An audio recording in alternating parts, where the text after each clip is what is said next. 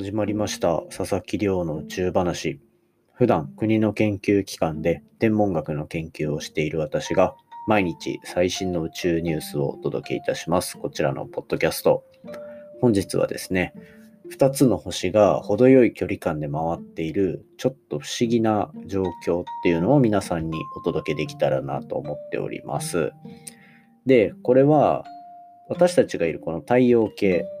太陽を中心に回っているこの惑星系は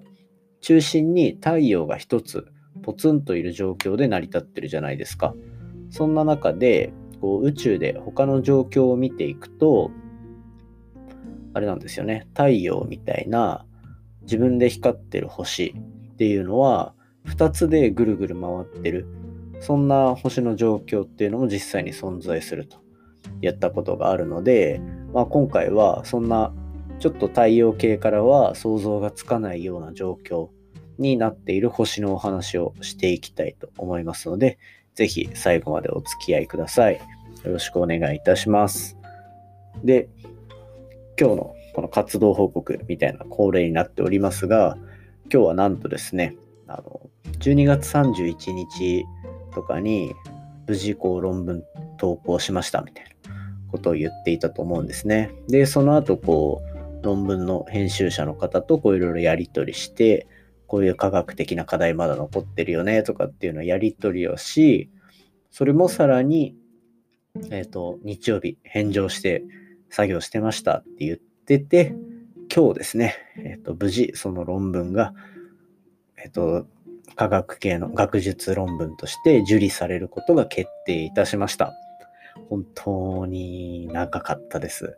この研究実は始まったのが2年前 NASA で研究をしていた頃にスタートしたデータ解析というか結果になってるんですね。ただそこからまあ私の実力不足等もありつついろいろこう共同研究者の方と議論ああでもないこうでもないと言いながらやってようやく終了にこぎつけたといった感じでいや、もう本当に、なんです、感無量って感じですね。で、まあ2年間もかけて、細かいところまですごい作り上げてきたので、正直出来にはすごく自信があります。まあこの出来がどうのこうのっていうところではなくて、今後のなんか宇宙開発の研究に役立てばいいなと思っているところではあるんですが、まあね、やっぱり2年間もやってたので、ぜひいろんな人に読んでいただきたいと思ってるところなので、まあ、YouTube とか、あとはこちらのポッドキャストだったりとか、ノートの記事だったりとかで、もうガンガン解説していこうかなと。まあ、この論文、いつもはこう論文を元にして、いろいろ研究結最新の宇宙ニュース報告してますが、今回のに関しては、完全に自分が第一人者、世界でナンバーワン状態なので、もうその内容っていうのをしっかり皆さんにお伝えできればなと思っておりますので、今後そういう機会があると思います。ぜひお楽しみにしていていただけると嬉しいです。そういったところで、じゃあ早速今日の本題に入っていきましょう。今日はですね、2つの星が程よい距離感で回っている、そんな状況についてのお話です。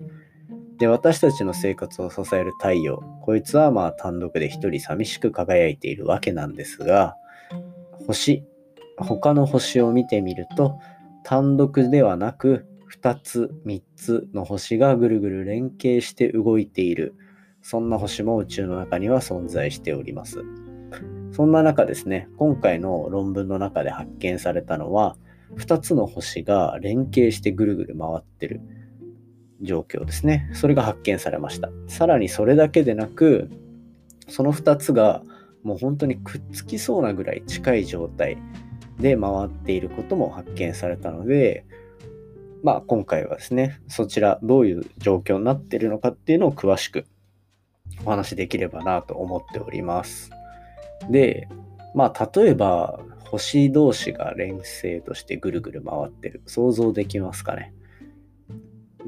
まあ、単純に近いところで2つの星が生まれた時に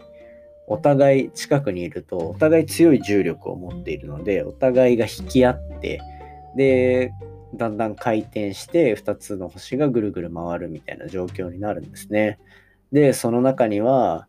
まあある程度距離が離れた状態だけど重力は釣り合ってるから2つ一緒にぐるぐる回ってるものもあれば片方がすごい大きくてそのガスっていうのがだんだんこうもう一個の方に流れていきそうなそんなような連星系があったりとか。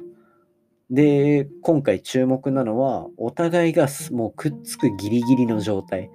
だ若干お互いの星のガスとかが共有されてるようなすごく密接にかか近くに存在する星2つ。っていうのがまあ発見されたっていうのが今回の研究なんですね。で今回そのすごく近くにいるっていうのはどれぐらい近くかっていうと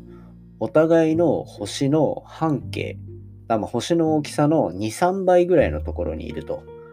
言った感じですね。だからもう本当になんか例えばこうだ教室とかで隣の席にいるとかそのぐらいのレベルの近さってことですね。人間1人分空いてもう1人お互い違う星があるみたいな。そんな感じで、まあ、かなり近いと。で、まあ、それぐらい近い星っていうのは実は意外と見つかっていて、今回注目なのは、そんな密接に近くにいる連星系星の星が3つ発見されたうち2つですね。そのうちの2つっていうのが、なんと、ほぼ太陽と同じ重さ、つまりほぼ太陽だったわけなんですね。まあ、実際の太陽の重さよりも前後10%ぐらい。ならまあ、太陽の90%ぐらいの重さかもしんないし、110%ぐらいの重さかもしんないし、みたいな感じなんですけど、まあ、つまり、すごい太陽に似た星が2つ近くでぐるぐる回ってるって、これはまた不思議な現象が起きてるんですね。で、これ太陽系で想像したら、もうわけわかんないですよね。確実に重力のバランスが崩れて、太陽系、地球とか火星とかはぐるぐる回らずに、太陽系は確実に崩壊します。で、しかもそれ、太陽と、その、太陽2つっていうのがどれぐらい近くで回っているかというと、太陽から地球までの距離っていうのは、太陽の大きさのだいたい100倍ぐらいなんですよね。で、あ一番内側の太陽系の一番内側の水星、水星と太陽の距離っていうのは、だいたい太陽の大きさの40倍ぐらいの距離になっていて、まあそこよりも全然、結局は太陽の2、3倍ぐらいの距離でお互いがぐるぐる回ってるような感じなので、